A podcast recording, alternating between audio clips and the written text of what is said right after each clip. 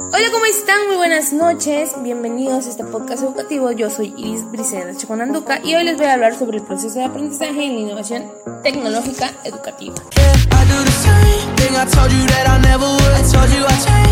Vamos a iniciar con el primer punto a tratar que habla sobre la tecnología educativa y la pedagogía, dos elementos básicos en los procesos de enseñanza, aprendizaje innovadores.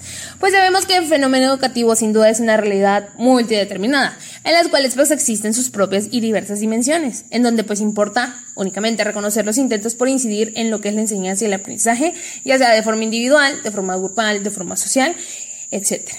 Básicamente nosotros sabemos de que pues para poder determinar en esto, en lo que es la realidad educativa, pues se deben expresar modelos educativos y modelos pedagógicos en los que son las instituciones.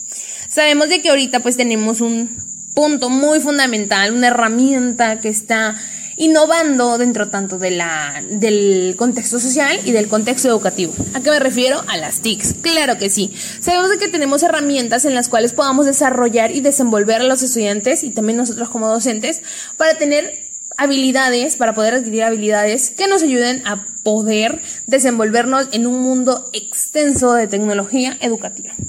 Sabemos que las características en lo que es la educación superior en el mundo, pues viven un proceso grande y significativo, en lo cual pues significa eh, los procesos de reforma en la necesidad de generar modelos innovadores centrados en los estudiantes, así como en la utilización de las tecnologías de la información. También eh, poder fomentar la autogestión, la formación integral y el aprendizaje a lo largo de la vida en lo que es el estudiante. Básicamente nosotros sabemos de que las TICs nos ayudan a poder desarrollar nuevas áreas de conocimiento de base interdisciplinarias y también pues poder configurarnos hacia una sociedad del conocimiento y también que las instituciones educativas tengan las herramientas necesarias para que el alumno pueda desenvolverse en estos diferentes contextos virtuales. El modelo pedagógico y el modelo educativo. El modelo educativo es un conjunto de opciones eh, pues asumidas para formar a un estudiante de un ciclo de un ciclo escolar. Básicamente pues podemos decir que es un contexto bastante ameno en lo que se refiere a poder definirse como un conjunto de normas establecidas que guían un proceso de enseñanza.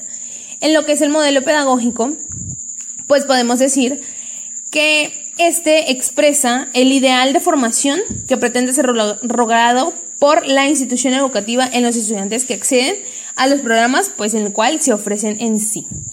Las modalidades educativas. Bueno, sabemos que las modalidades educativas, pues generalmente se hacen referencia a lo que son eh, los diversos contextos en el cual la persona se encuentra y el cual debe estar adecuado una modalidad educativa. En el caso de México, pues podemos decir que tenemos dos modalidades educativas, que es la tradicional y la innovadora. También podemos hablar de los diferentes países que tienen las modalidades educativas eh, diversas. Básicamente, como se mencionaba aquí, nosotros podemos decir que en el cual pues se puede observar que al hablar de modalidades educativas existen diferentes expresiones para referirse a la misma situación, como lo son las modalidades alternativas, los ámbitos de aprendizaje, las condiciones de aprendizaje, el sistema de enseñanza, entre otros. Y en esto pues básicamente podemos aludir que eh, la educación pues se comprende como un proceso que no tiene una diferenciación en sí misma, sino solamente pues tiene diferentes mecanismos para llevar a cabo su tarea, en el cual pues entran los diversos tipos de, modalidades educativas que existen dentro de nuestro sistema educativo, como es la educación artística, la especial, la técnica, eh, la de jóvenes y adultos, la rural, la bilingüe, la de centros hospitalarios, y también en contextos de privación de la libertad, o sea, en la cárcel.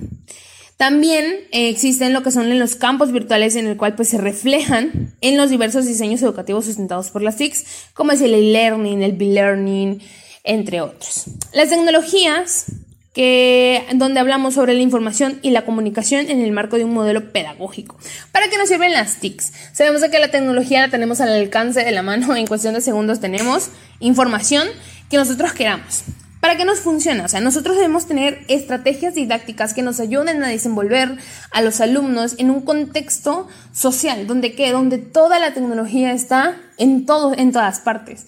Y que estos alumnos, o sea, nuestros alumnos, nuestros futuros alumnos, tengan herramientas, tengan habilidades, tengan la destreza de poder eh, tener al alcance la tecnología educativa y poder saber utilizarla. No únicamente irnos por moda, así como de ay, es que yo quiero eso, yo quiero el otro, sino de que sepamos qué estamos haciendo y cómo lo vamos a hacer en el cual pues básicamente nosotros podemos tener estrategias didácticas que se pueden presentar mediante varios logros para lograr los objetivos de aprendizaje y podamos promover en los estudiantes un rol activo con docentes facilitadores en lo que es el proceso.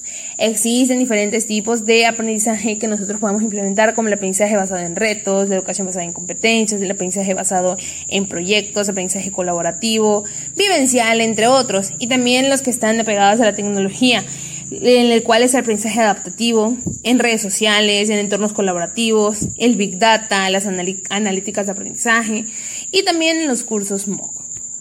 Después seguimos con el tópico generativo. Esta es una metodología que representa un desafío cognitivo para los alumnos que tendrán que resolver, eh, pues, a través de la reflexión estos diversos temas, en el cual pues incluyen conceptos, teorías o ideas, los cuales son un punto de partida para la enseñanza de comprensiones profundas. En este se, se fomenta un espacio de reflexión entre una lluvia de ideas en relación con un tema o aspectos interesantes dentro de la asignatura que imparten, el cual nos ayuda a solucionar problemas, a identificar los conocimientos previos y a desarrollar la comprensión. Después seguimos con la simulación. Esta es una estrategia que pretende representar situaciones de la vida real en la cual se participan lo que son los alumnos actuando roles con la finalidad de dar solución a un problema o simplemente para experimentar una situación determinada. Básicamente, esta nos ayuda a favorecer las prácticas innovadoras, a solucionar problemas y a transferir conocimientos, habilidades y capacidades a diversas áreas del conocimiento. Los proyectos son una metodología integradora que plantea la inmersión del estudiante en una situación o una problemática real en la cual se requiere una solución o comprobación. Se caracteriza por aplicar de una manera práctica una propuesta que permite solucionar un problema real, pues desde diversas áreas del conocimiento, centrada en actividades y productos de utilidad social los cuales pues, nos permiten desarrollar los diversos aspectos de las competencias en sus tres dimensiones de saber y articular la teoría con la práctica y a favorecer prácticas innovadoras. El estudio de caso constituye una metodología que describe un suceso real o simulado, complejo que permite al profesionalista aplicar sus conocimientos y habilidades para resolver un problema. Es una estrategia adecuada para desarrollar competencias, pues el estudiante pone en marcha todos los conocimientos que se le han impartido y pueda proceder a, poder desenvolverse, a desenvolverlo de manera teórica y práctica. Siempre existen cinco fases dentro de lo que es la aplicación según un autor, eh, cuál es la fase de preparación, recepción, interacción, evaluación y por último la confrontación, en el cual pues este pues, se utiliza para desarrollar habilidades del pensamiento crítico, solucionar problemas y aplicar e integrar conocimientos de diversas áreas de conocimiento. El aprendizaje basado en problemas es una metodología en la cual se investiga, se interpreta, se argumenta y se propone la solución de uno o varios problemas, en el escenario simulando de una posible solución analizando las problemas consecuencias. El alumno desempeña un papel activo en su aprendizaje, mientras que el docente es un mediador que guía al estudiante para solucionar el problema.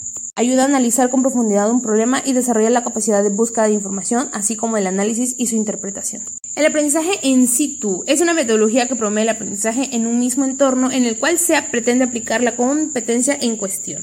En este, pues, nos ayuda a formar competencias en los mismos entornos en los cuales se aplican y analizar también la profundidad de un problema, así como vincular el mundo académico con el mundo real.